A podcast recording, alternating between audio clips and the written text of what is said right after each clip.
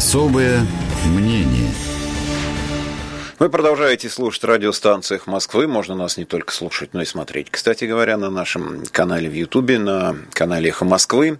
17 часов 6 минут, и мы продолжаем. У нас сейчас особое мнение. В гостях у нас экономист Сергей Алексашенко. Сергей Владимирович, добрый день наверное, э, так. Добрый день, Антон. Здравствуйте, зрители, здравствуйте, слушатели. Ну или как мы сейчас вот с Сергеем Пархоменко в кулуарах говорим, добрый или недобрый, непонятно, но поздороваться можно, пожелать здоровья друг другу необходимо. В этом смысле у нас просто будет идти эфир параллельно с тем, что происходит сейчас в Мосгорсуде, поэтому я так еще буду одним глазом поглядывать, что там сейчас происходит. Там сейчас прокурор значит, пикируется с Навальным. Ну, в общем, будет или не будет сегодня приговор, мы понять пока не можем, но тем не менее без обсуждения этой темы мы, конечно, никак уйти Э, обойтись, вернее, не можем. Я напоминаю, 3-6, ой, извините, по привычке, а, плюс 7 985 970 45 45, смс, вайбер, ватсап и телеграм тоже у нас теперь принимает сообщения в эфир, ну и, соответственно, в чате нашей трансляции особое мнение, можете тоже присылать свои вопросы, замечания и так далее. В общем, по ходу эфира будем ориентироваться в том числе и на ваши реплики и просьбы. Ну что, приговора еще нет, какие у вас ожидания?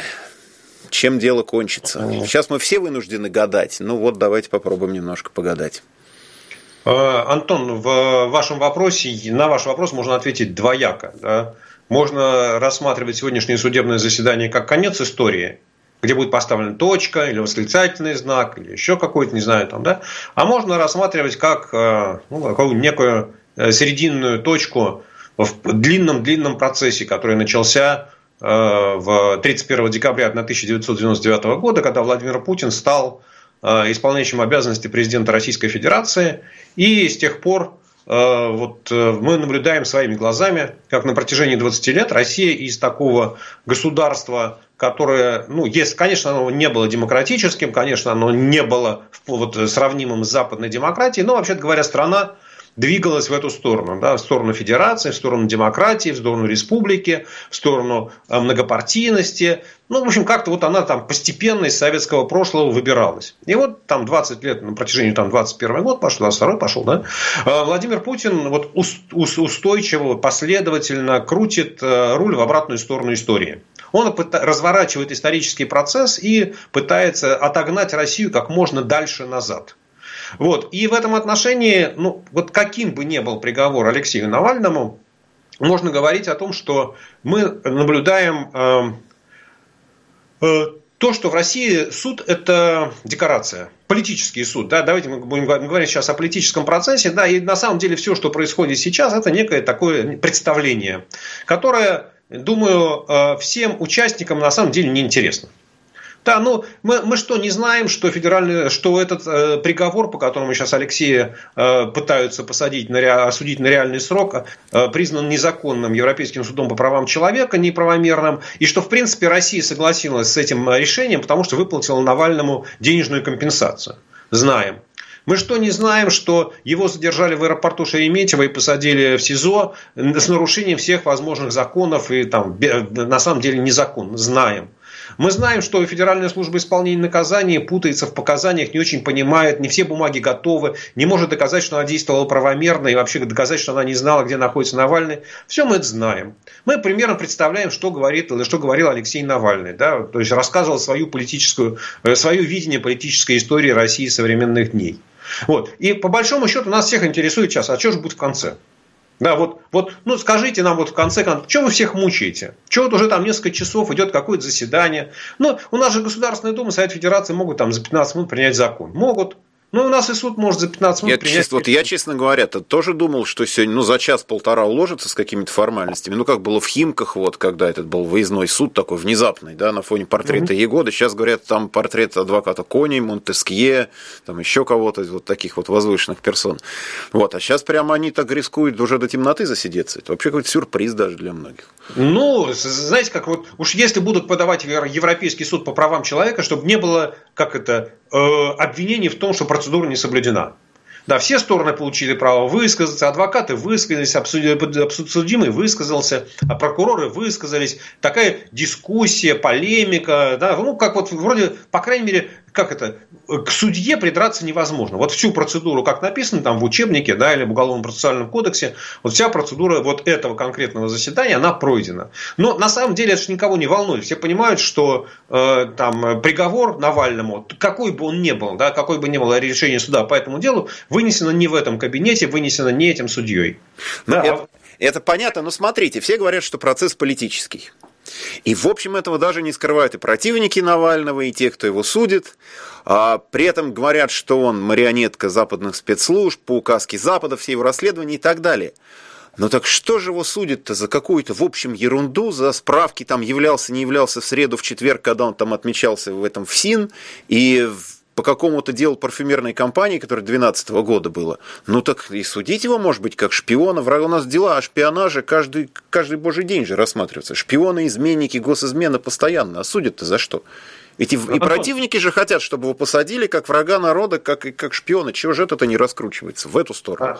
А, Антон, знаете, был когда-то такой анекдот, что расстрелять тебя, сволочь, надо, но вот даже на 15 суток посадить не за что, аргументов не хватает. Вот так же здесь, понимаете, очень легко назвать человека иностранным агентом. Очень легко назвать Алексея там, марионеткой ЦРУ. Очень легко назвать его там куклой в руках американского госдепа или там Масада, или не знаю, там угандийской разведки. Не знаю, очень, это сказать очень легко, потому что люди, которые в его адрес озвучивают эти обвинения, мы же очень хорошо понимаем, что их никогда не привлекут к суду. Да, им никогда не придется в суде доказывать что это вот ровно то, что они сказали. Да? Потому что ну, они у нас не подсудные. Вот. И поэтому, конечно, все, все очень хорошо понимают, что никаких доказательств того, что у Алексея есть хоть, хоть какие-то связи да, с иностранными силами влияния, это невозможно. Ну а раз невозможно, значит приходится высасывать из пальца, э, да, ковырять в носу, чесать репу и придумывать, ну хоть давайте хоть за что-нибудь его посадим. Но тут, кстати, наши читатели, зрители и слушатели в нашей трансляции в Ютубе обращают внимание еще и на то, что там э, присутствуют же, ну, по крайней мере, собирались присутствовать, приехали иностранные дипломаты, и уже Мария Захарова на это отреагировала, и МИД вообще в целом на это отреагировал. А как вы думаете, может, и не надо было приезжать? Вот давать лишний повод для вот этих вот спекуляций, пересудов, а вот иностранцы приехали, ну, конечно, Навальный это и там проект Запада и так далее. Что вот а... этот жест, как вы его расцениваете? Это жест публичной дипломатии. Дипломаты приехали из европейских стран, и, собственно говоря, Евросоюз ввел санкции за отравление Алексея Навального, и дипломаты считают, Евросоюз считает, что преследование Навального, оно политическое и незаконное. И в этой, в этой связи дипломаты демонстрируют, да, демонстрируют свою, э, позиции своих стран говорят о том, мы понимаем, что здесь у вас происходит. И мы свидетели этого политического процесса. С тем, чтобы потом, когда общественное мнение в наших странах, с пресса, парламентарии будут нам задавать вопрос, ну как же так, почему вы ввели санкции против того-то или против того-то, чтобы наши представители, те, те дипломаты, которые были на заседании Симоновского суда, могли приехать и сказать, да, я был на этом заседании. Да, я слышал аргументы двух сторон. Да, я уверен, что дело неправосудное, никакого содержания в этом уголовном процессе нет. Да, и это политический процесс. Да, это абсолютно публичный жест, публичная дипломатия, причем в обе стороны. С одной стороны, демонстрация российскому, россиянам, Кремлю, не знаю, МИДу, зданию на Смоленской площади, той же самой Марии Захаровой, да, что Европа внимательно следит за тем, что происходит с Алексеем Навальным. А с другой стороны, это готовность держать ответ перед общественным мнением своих стран. А главный редактор наш, Алексей Венедиктов, обращает внимание на то, что иностранных дипломатов пускали даже на политические процессы при Сталине, там, выдавали пригласительный билет, они могли наблюдать, а сейчас, в общем, такой возможности нет. Ну да, вот их в Химки не пригласили, и они там не смогли поприсутствовать. А то, я думаю, что они сильно обрадовались бы, увидев портрет Егоды. Ну да, тут все-таки вот не увидели портрет Монтескье, а тут там, в общем, да, портрет Егоды тоже. Ну, зато на фотографиях сохранился. Значит, э, смотрите, насколько вообще в этой ситуации может быть какое-то давление Запада, я не знаю, что это, санкции или что это, дипломатическое давление, насколько оно вообще может быть чувствительно, эффективно, насколько оно реально интересно Путину, Кремлю и так далее. А, Антон, э, ну, я достаточно хорошо помню советское прошлое, и помню, как э, Советский Союз, да, советская система э, гнобила диссидентов, начиная от академика Сахарова и дальше по списку, что называется, и как Запад, ну, по большому счету, ничего не мог сделать. Да, была пятая корзина э, европейского, там, европейского, как это называется, Хельсинского акта по безопасности и сотрудничеству в Европе. Да, дипломаты каждый раз об этом говорили. Да, встречи на нашем уровне затрагивались э, эти вопросы. Но в конечном итоге, если что-то Запад и мог сделать, то это обменяли э, хулиганы на Луиса Карвалана. Да? Вот это единственное, что мог сделать Запад, да, там, одного заложника отменять на другого заложника. Ничего другого Запад сегодня сделать не, не там, не там 40-50 лет назад не сегодня Запад сделать не может. Но мы же с вами очень хорошо понимаем, да, что что бы Кремль не сделал с Алексеем Навальным, никак, ну вот э, ничего подобного тому, что случилось там, условно говоря, в 2014 году, когда сбили MH17, и когда были такие массовые экономические и политические санкции в адрес России, ничего такого не будет.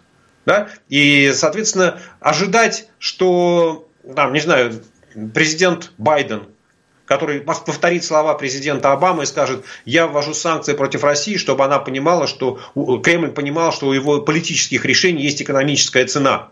Да, я ввожу такие жесткие экономические санкции, что сейчас российская экономика, ну, конечно, она не в клочья разлетится, как сказал президент Обама, но, по крайней мере, она ощутит всю силу нашего давления и всю свою зависимость от мировой экономики. Мы этого не ожидаем. Ну, да, возможно, будут какие-то персональные санкции, но Кремль, мне кажется, к этому уже привык, тем более, что им бояться нечего. Ну, и одной санкции больше, одной санкции меньше. А под влиянием каких процессов, под влиянием вообще чего может у нас что-то измениться? Задам мне такой совсем простой, может быть, даже глупый вопрос. Э, на этот вопрос ответил э, классик э, Владимир Ильич Ленин, звали его Леульянов, как хотите, да, когда верхи не могут, не могут, а низы не хотят. Вот когда низы не захотят, когда население страны, ну, там, большая часть населения страны, не означает не большинство, но значительная часть населения страны поймет, что так, как живет сегодня Россия, жить больше нельзя. Нельзя жить в стране, где нет закона, нельзя жить в стране, где нет суда, нельзя считать себя частью Европы, о чем говорит президент Путин, да, и презирать европейские ценности, презирать э, принципы поведения в европейском доме. Вот когда значительная часть населения это осознает и выступит с протестом, тогда все это кончится. Ну, вот все, что вы перечислили, э, честно говоря, если я сразу представляю такого среднестатистического гражданина, которых, в общем, вижу в изобилии, вся в магазине в моем доме, где я живу на первом этаже. Я как-то с трудом представляю, что эти люди думают о европейском доме, о европейском будущем, о суде, о правосудии, о каких-то вещах. Поесть, поспать, попить, и главное, чтобы не было хуже. Вот не чтобы было лучше, а чтобы не было хуже. Или если хуже, то не сильно хуже. А так, в общем, терпеть наш народ может бесконечно, долго и что угодно. Я не прав? Нет, Потому что в 1917 году, если вы вспомните российскую историю, почитаете, что там происходило, то, в общем, народ-то был еще менее образованным, еще менее грамотным. Да, и тем не менее, два раза в феврале и в октябре э, произошла революция и был свергнут строй. Да, достать, я, я же не случайно сказал, что ну, э, недовольными, несогласными должна быть большая активная часть населения. Это не означает большинство. И это не означает, в первую очередь, конечно, касается столицы. Так же, как и в 17 году революция проходила в Петербурге, так же и сейчас вот эта э, недовольная, недовольная часть населения должна появиться в Москве. Ну, в Москве-то некоторая часть населения недовольна уже даже не первый год бродит. И более того, мы видим, Маленькая. что протест расширяется. Но а какой, какой должен быть масштаб, объем? Вот сейчас мы видим масштабное беспрецедентное задержание просто. Тысячами людей даже сегодня у суда уже там на сотни идет счет, в общем, пятачок-то небольшой. Какой должен быть объем этих протестов и этого недовольства, чтобы это какая-то критическая масса накопилась, с вашей точки зрения? Антон, никто не знает, да, вот ну, очень, очень часто все, я сам называл цифру, условно, там миллион на улице Москвы. Но можно по-другому сказать, да, когда на каждого ОМОНовца будет 50 человек. Ну вот когда просто, когда не, не ОМОН будет окружать демонстрантов, когда демонстранты будут окружать ОМОН, и ОМОН будет бросать свои щиты, свои дубинки и говорить милиция с народом, полиция с народом, не бейте меня, я же ваш, я свой демократический. Вот тогда, когда количество протестующих на улице кратно, да, в десятки раз превысит количество ОМОНовцев. Тогда ОМОН сбежит. Мы его не увидим так же, как мы не увидели ОМОН э, в августе 91-го. Ну, его просто там ни ОМОНа, ни армии, никого не было, ни ГКЧП. Все разбежались, правда? Ну, у нас э, есть посвежее пример перед глазами, чем 91 год. Это пример Беларуси, где, может быть, не на 50, не, не 50 человек на одного ОМОНовца, но, в общем, там десятки были, до 200-250 тысяч в одном только Минске людей выходило, и что, в общем, ничего не поменялось. Э, ну, в Минске демонстранты почему-то не считали нужным окружать ОМОН. Вот, а, ну, нужно просто показать, да, что нас больше. А ну, и ОМОН должен это видеть. Но и ОМОН должен бояться. Но мы просто сейчас с вами придем к какому-то совсем силовому сценарию, потому что вот вы сейчас вспомнили две революции, февральскую и октябрьскую 17 года. Но, в общем, я, честно говоря, не хотел бы, чтобы у нас было там две революции подряд, и чтобы это закончилось так же, как октябрем, потому что закончилась смена, так сказать, одного авторитарного режима на другой, на советский. Антон, и люди от а этого ничего повторение. особо не получили, от этого бунта своего. А вы хотите повторение 1937 года? Нет. А вот, вот у вас на одной чаше весов 37 а на другой 17 Вы что выберете? Хороший выбор какой, да оба хуже. А вот одно выбирать. А, а может у нас нормальный быть выбор, Сергей а, Владимирович? А, может. Вот между 17 и 37 может быть у нас ну, какой-то хороший выбор вообще может, в принципе, может. да? Но, но к хорошему выбору, к хорошему, да, нужно перейти. И, то, и точка перехода либо 37 либо 17 либо 53 либо 53 когда он помрет. Ну вот, вот на самом деле три точки. Да? Ну, смотрите, был же 85-й, например, когда Михаил Сергеевич а, потихонечку раз, да? раз, раз, раз, и вдруг что-то поменялось. Когда помер. Когда помер коллективный Брежнев. Сначала в 82-м Брежнев, потом в 83-м Андропов, Андропов потом в 85-м да. Черненко. Вот коллективный Брежнев, коллективное советское политбюро умерло. Да, и пришел новый человек, там, который на 20 лет был моложе, и который начал все реформировать. Да, может. Может, но это вот для меня, там, 85-й год, это то же самое, что 53-й, когда просто помер. Да, ну... Но, но путь 53-го лежит через 37-й.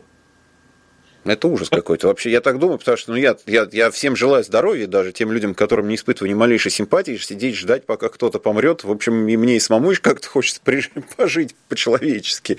Или надеяться, что хотя бы ребенок мой чего-нибудь застанет. Вот, ну, а так... ваш ребенок точно, будем надеяться, что доживет до этого момента. Слушайте, в 91 году, Сергей Владимирович, мне было 19 лет. Я тоже думал, сколько надежд впереди, какое будущее, какая жизнь начинается. Ну, а сейчас уже, так сказать, почти 49, и такое впечатление, что не то, что туда же вернулся вернулся в исходную точку, еще куда-то совсем в свое какое-то а, детство. Да, а я, а я согласен. Я, я считаю, что сейчас мы с точки зрения ну, вот, конструкции государства вернулись, ну, не знаю, там где-то в районе там, 52 может, 48 -го года, да, то есть, когда вот ну, такое сплошное беззаконие. Все-таки, вот как что ни говори, да, в Советском Союзе, там, вот, вот тот, тот Советский Союз, который я помню, да, вот там, не знаю, там 70-е, 80-е годы, ну, там все-таки вот как, какой-то закон был, да, и вот так вот, что в суд тебя пришли, не за, затащили и, и просто ни за что осудили, ну, такого нет. То есть, там могли тебя осудить за тунеядство, да, как Бродского, ну, тогда там была статья за тунеядство, тебя могли осудить за валютные операции и даже расстрелять, но там была статья в Уголовном кодексе. Но вот так, чтобы прийти и сказать, вы знаете, вот мы его принимаем решение о задержании человека, когда в Уголовном процессуальном кодексе вообще такой нормы нету, да, задержания. Но такого в Советском Союзе не было. Поэтому вот эта э, ситуация беззакония, она нас сильно отбросила назад. Но за, валют, за валютные операции, как вы помните, осудили-то задним числом даже, введя это все дело, там дело ну, Рокотова да. и так далее. Да? Так что, в общем, можно даже, и, как говорится, поскольку ничего не виданного в нашей жизни не бывает, можно там задним числом что-нибудь нарисовать. Я сейчас э, одним глазом глянул, что там происходит на процессе. Значит, вопросы прокурора закончились, началось его выступление. Вот, соответственно, просят для Навального избрать меру наказания в виде заключения под стражу прокурора. Ну, в общем, после этого будем где-нибудь в ближайшее время ждать уже какой-то, наверное, развязки.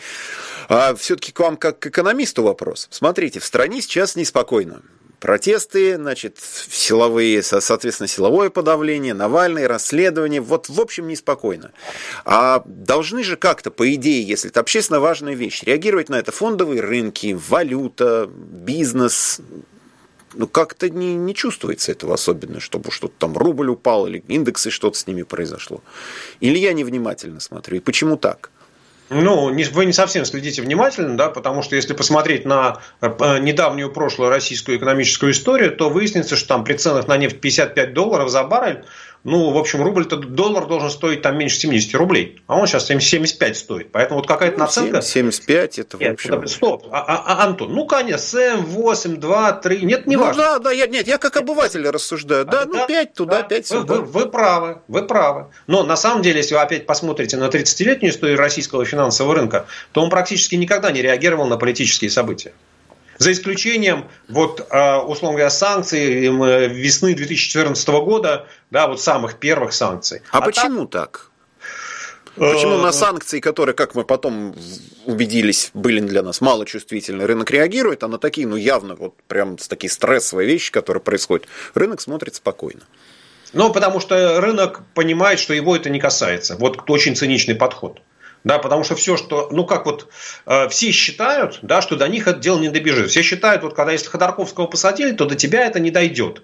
Да, там на самом деле до Ходорковского был Гусинский и Голдовский, а после Ходорковского был э, Евтушенков и Каменщик, и, не знаю, там э, еще там десяток крупных бизнесменов. Да? Вот до тебя тоже дойдет. Но рынок всегда считает, что я успею выскочить. Да, и поэтому чего мне волноваться? Мне же, вот, вот если бы сейчас там взяли и, э, не знаю, там российские власти объявили о том, что э, там, не знаю, там запрещается свободное хождение валют, а все валютные счета там через два дня будут арестованы, ну вот представляете, что бы началось? Вот тогда ваши конкретные интересы бы ущемили, ну, в смысле, ваши, как игрока э, там, валютного или финансового рынка. Или сказали, вы знаете, мы там собираемся национализировать Норильский никель.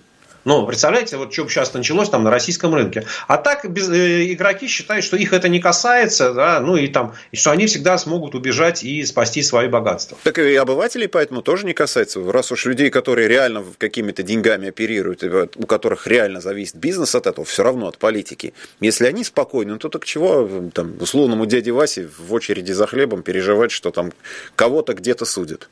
Ну, ну судят ну, дядя, Навального и судят Навального. Дядя Вася и в 17 году, в общем, не особо переживал. Да, и в 37-м дядя Вася не особо переживал. И в 53-м дядя Вася рыдал от того, что умер да. великий вождь. Правда? Ну, чем мы будем на дядю Вася ориентироваться? Я в этом, ну, в, этом отношении, в этом отношении я вот как раз выступлю оппонентом классика, мной уже сегодня цитировал Владимира Ульянова, да, что кухарка не может управлять государством. И дядя Вася не может управлять государством. И дядя Вася не репрезентативный россиянин, который отвечает за будущее страны. Да, вот, вот, вот дяде Васе по барабану, какое будущее у его детей. Или какое будущее у его внуков. Ему самое главное вот от, от 5 и 20, да, чтобы учиться. Но, но, но, это, но этот же дядя Вася теоретически должен выйти в количестве 50 к 1 в соотношении. Нет, нет, нет, не этот. Нет, не этот. Вы должен выйти другой, да, должен, условно говоря, Василий Петрович выйти, или там Иван Сидорович, да, который вот относится там, по всем опросам к 20% населения Москвы, которые голосуют за демократические силы, да, там, будь то, не знаю, Яблоко, будь то Прохоров, будь то Навальный, да? не знаю, там, будь еще кто-то из кандидатов демократической ориентации, те, кто по всем опросам, их там 25% в Москве, те, кто поддерживает вот там европейский путь развития, демократические ценности, права, свободы, политические свободы. Вот эти люди должны выйти, потому что им не безразлично, какое будущее будет у страны. Им не безразлично, так же, как и вам, Антон, да, не безразлично, в какой стране будет жить ваш ребенок. Вот, вот эти люди не безразличные, они должны выйти. Да, а дядя Вася ну, может сидеть на диване и продолжать э, там, смотреть телевизор, пить пиво. Да. Коротенький вопрос на минутку, раз уж мы тут говорили с вами про санкции, про Запад и так далее. Наш слушатель Фарид, который нам вот пишет плюс 7 985 970 45 45, кстати говоря, разве поправка Джексона Веника не повлияла на развал Советского Союза? Вот за минуту сможете ответить? Э, Фарид, не повлияла поправка Джексона Веника, она повлияла на то, что технология технологически Советский Союз оставался каждым годом все больше и больше, потому что был закрыт доступ к западным технологиям, а он, Советский Союз всегда зависел от западных технологий. А развалился Советский Союз экономически из-за того, что была попытка удержать плановую систему, и Михаил Сергеевич Горбачев, которого мы сегодня цитировали, э, он не смог решиться на освобождение цен. В советской экономике э, равновесие поддерживалось решениями бюрократов, которые принимали там в Госплане, в Госнабе и так далее. В рыночной экономике равновесие поддерживается за счет свободных цен. Вот Михаил Сергеевич не решился перейти от одного к другому, поэтому Советский Союз рухнул. А, Сергей Алексашенко, экономист, у нас сегодня в особом мнении. Мы после новостей продолжим. А, и, кстати говоря, суд как раз выдаляется для вынесения постановления. Прокурор потребовал три с половиной года. Вы можете писать нам в чате нашей трансляции в Ютубе и плюс семь девятьсот восемьдесят пять девятьсот семьдесят сорок пять сорок пять присылать свои вопросы.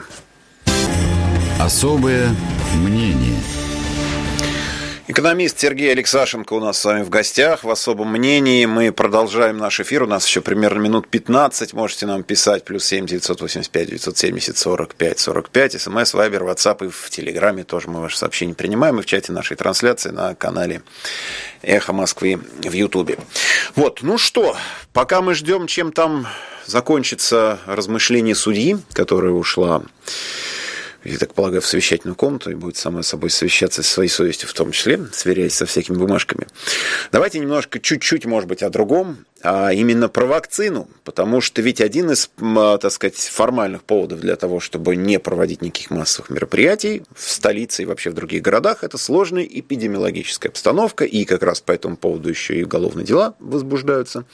Вот, и сегодня журнал «Ланцет», который, кстати, писал про новичок и отравление Навального, похвалил отечественную вакцину «Спутник», сказал, что там 91% ее эффективности. В общем, хорошая штуковина. Как вам кажется, повысится ли ну, улучшились ли перспективы нашей вакцины на мировом рынке, в экономическом даже смысле? Антон, хороший вопрос. Ну, давайте начнем с того, что журнал Lancet не хвалил российскую вакцину. Да, в журнале Lancet опубликована статья о результатах исследований. Ну, то есть, ну, мы можем это как положительную... Нет, нет, нет, нет, это, знаете как, это вот положено. Это процедура. Это процедура, вы если зайдете на сайт Всемирной организации здравоохранения, там порядка 50 вакцин, в разной стадии разработки, и по каждой вакцине первая стадия исследования, вторая, третья, и потом публикация э, отчета да, который должен публиковаться в таком в престижном э, медицинском журнале. И это, наверное, самый престижный, да. Э, да, да. Журнал Lancet не несет ответственности за содержание публикации. Там есть авторы, да, которые рассказывают о том, какие результаты у них получили. Честно скажу, что я не являюсь большим специалистом э, в этой области, поэтому нужно подождать, что скажут люди, которые прочитают, ну, которые понимают, что там написано. Да? И не просто цифры скажут, там 91,4% результатов, да, а скажут, есть или нет замечания именно вот к научной статье, которая там опубликована. Вот. А, ну, а дальше вот с точки зрения Всемирной организации здравоохранения, вот э, испытание вакцины закончено только сейчас, российской. То есть не в начале декабря, когда об этом заявил Владимир Путин, а вот сейчас, когда отчет опубликован. Да, улучшится ли позиция российской вакцины на международном рынке? Э, ну, смотрите, Россия пока сама не может ее произвести. Да, вот на прошлой неделе мы слышали выступление вице-премьера Голиковой, которая сказала, что к концу января месяца там, в российские медицинские учреждения поступило 2,7 миллиона доз вакцин, которые начали производить там, в начале декабря. То есть вот за два месяца меньше 3 миллионов доз вакцин. Что это? Это проблема российской фармацевтической промышленности или это проблема технологических процессов? И, условно говоря, да, там Россия сейчас активно продает ну, Россия, производитель этой вакцины, да, там в первый, Российский фонд прямых инвестиций продает право на производство вакцины, но при том, что в России в самой не могут ее произвести в нужных объемах. Вот это проблема технологическая или это проблема неумения, да, вот создать вакцину как левша, да, мы можем, да, вот ружья, ну, кирпичи. Да, в небольших количествах. А у вас у самого какой ответ? Вот а, или или, Антон, вот или Антон, или. Мне кажется, мне кажется, что э, э очень часто э, российские Э, специалисты, советские специалисты, они отличаются тем, что они умеют создать хороший продукт, но не умеют технологически его сделать так, чтобы можно было масштабировать и продвигать на рынке. Да, то есть у меня там, опять, мне кажется, что даже не очень хорошая вакцина лучше, чем ее отсутствие – да, и то, что российские специалисты создали вакцину, которая вроде бы как дает защиту от коронавируса, это лучше, чем если бы они этого не сделали.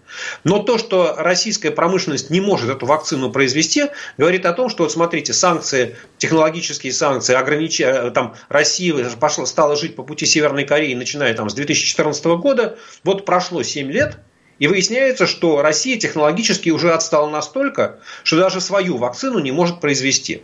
Это Я на секундочку вас перебью, Сергей Владимирович. Мы сейчас про вакцину закончим. Я просто хочу сказать, что решение вынесут в 20.00 ожидается. Приговор. Ну, ведь судья, судья будет долго думать. Ну, долго. то есть, вот прям получился такой рабочий день даже со сверхурочными, с перевыполнением. Да. С 10 утра до, 10, до 8 вечера. Прям вот действительно так вот. Ну, еще да. неизвестно, сколько времени будет читать приговор. Да? Ну, это тоже, да. Так что где-нибудь к утру, наверное. Не знаю, так может быть тоже. Ладно, хорошо, будем следить за этой историей. А мы с вами продолжаем про вакцину. Да, вот про технологии и прочие вот, всякие. Вот, соответственно, первый вывод, который я делаю, да, что очевидно, что вот э, санкции да, играют роль да, что вот они влияют на то, что жизнь в режиме самоизоляции, жизнь в режиме Северной Кореи и полного импортозамещения не получается. Даже свою вакцину российская промышленность произвести не может. Будут ли ее после этого покупать другие страны, которые могут производить? Давайте посмотрим, да? Потому что я, очевидно, что в мире есть дефицит вакцин. Там, по оценкам Всемирной организации здравоохранения, вот те мощности, э, которые сегодня есть в фармацевтической промышленности, и те вакцины, которые утверждены, ну или ожидается, что будут утверждены к применению там, в течение ближайших, не знаю, там, 3-6 месяцев, вот все это позволит вакцинировать там все население Земли, которое хочет, ну, где-то там в первой половине 2023 года, а может быть даже во второй.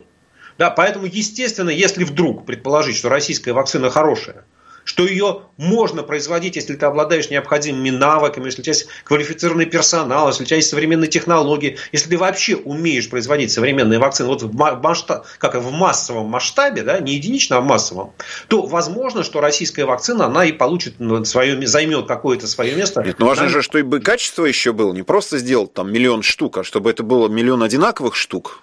Да, но нет, так это и есть вот массовое производство, да, то есть произвести вот от вакцину, там, не знаю, там, произвести автомобиль, э, там, членовоз типа ЗИЛ-114, советская автомобильная промышленность могла. А вот произвести автомобиль типа «Жигули» в, размер, в количестве там, 700 тысяч штук в год, она не могла без помощи итальянцев. Ну, говорили при этом, что очень важно, что в какой день еще «Жигули» делают, потому что в понедельник лучше не брать, пятницу тоже лучше, наверное, уже не брать, а где-нибудь со вторника по четверг, ну, так, в общем, наверное, все прикручено. Куда но, но это уже там ближе, ближе там, к концу 80-х, на самом ну, деле. Да.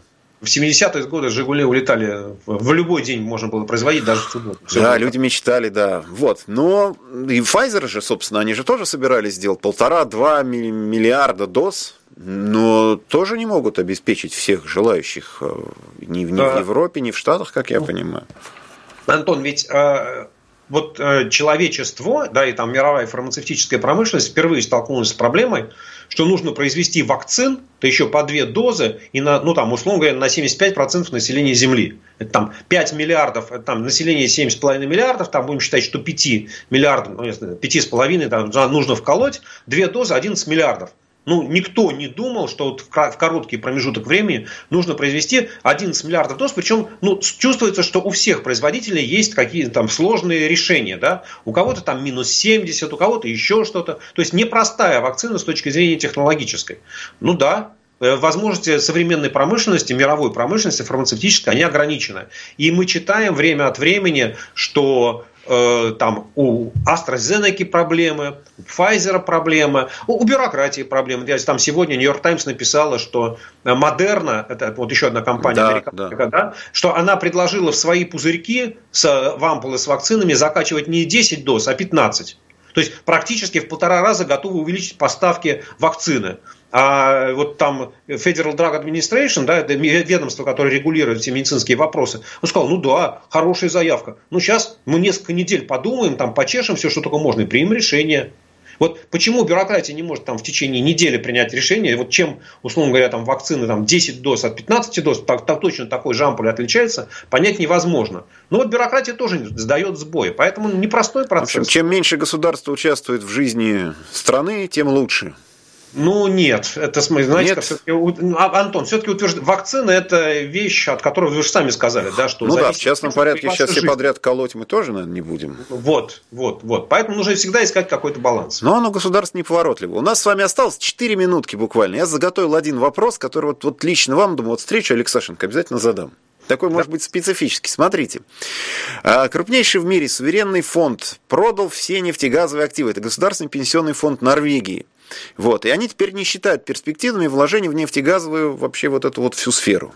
Новость не, не то, что прям сегодняшняя, но вот как-то я ее берег для нашей с вами встречи.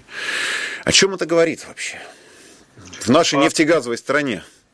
А, это говорит о том, что самый крупный инвестор в мире, который смотрит на поколение вперед, который смотрит не на там два дня, не на два года, чтобы заработать, а который смотрит, не знаю, на 30, на 50, на 70 лет вперед, он понял, что э, время э, углеводородов, время угля в современной экономике заканчивается.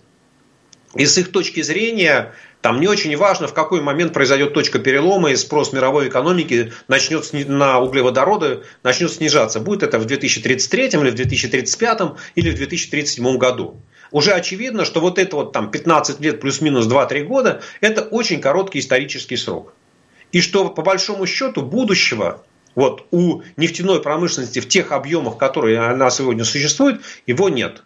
Поэтому они инвестируют, будут инвестировать в другое, в другие проекты. И в том числе э, там есть еще одна составляющая, это экономическая составляющая, а есть, ну не знаю, как бы, наверное, сказать правильно, гуманитарная составляющая, да, что э, э, при использовании углеводородов в качестве топлива выделяется углекислый газ, да, и это ведет к усилению глобального потепления. И в той ситуации, когда там, вот Парижское соглашение по климату, страны договорились о том, что нужно ограничивать глобальное потепление, считается, что правильно не поддерживать развитие отраслей, которые ориентируются на там, как сказать правильно, на то, что в результате использования их продуктов растет выброс углекислого газа. В общем, дело Греты Тунберг побеждает потихоньку. Э, да, да, вы знаете, на самом деле, если вы посмотрите прессу, то очень многие компании э, идут в эту сторону. Там и американские крупнейшие компании, ну, там и Amazon, и Microsoft, и они говорят уже о том, что они в своей деятельности ориентируются на возобновляемые источники энергии и хотят отказываться даже от э, электроэнергии, вырабатываемой на газовых электростанциях. В общем, зеленеют потихоньку. Да, да, это, а в этом они считают, в этом их такая вот гуманитарная ответственность перед будущим Земли. Вот, а мы смотрим тем временем на рейтинг, который Bloomberg составил рейтинг миллиардеров, у нас на первом месте. Потанин, Норникель 30 и 30 миллиардов 700 миллионов. Михельсон Новотек, это газовая, соответственно, компания, почти 24,5 миллиарда. И вообще смотришь, ну, такая эксплуатация в том или ином виде природных ресурсов. Олег Перов, Лукойл, Тимченко, Новотек, опять же, ну и вот и так далее, и так далее, и так далее. У нас, в общем, конечно, до норвежских таких вот новаций еще далековато, как я понимаю. Ну, слушайте, Антон, если бы у вас была своя собственная нефтяная скважина, вы бы, наверное, тоже не спешили ее продавать. Ой, я бы не спешил бы. Я спешил бы выкачивать из нее как можно больше больше всего жить богатым, красивым, и тоже построил бы себе какой-нибудь дворец. Я посмотрел на дворец, вот, который приписывают Путину, а теперь он дворец Ротенберга, да, и подумал, что я тоже хочу комнату с машинками, бункер 16 этажей, все вот это вот замечательно. Да, мечты. Спасибо. Сергей Алексашенко, экономист, был у нас с вами сегодня в эфире в особом мнении. В 19 часов в особом мнении политолог Александр Кынев. Ну, соответственно, будем обсуждать вот эту вот всю нашу текущую ситуацию. Благодарю вас. Мы с вами не прощаемся. Еще увидимся. Сергей Алексашенко.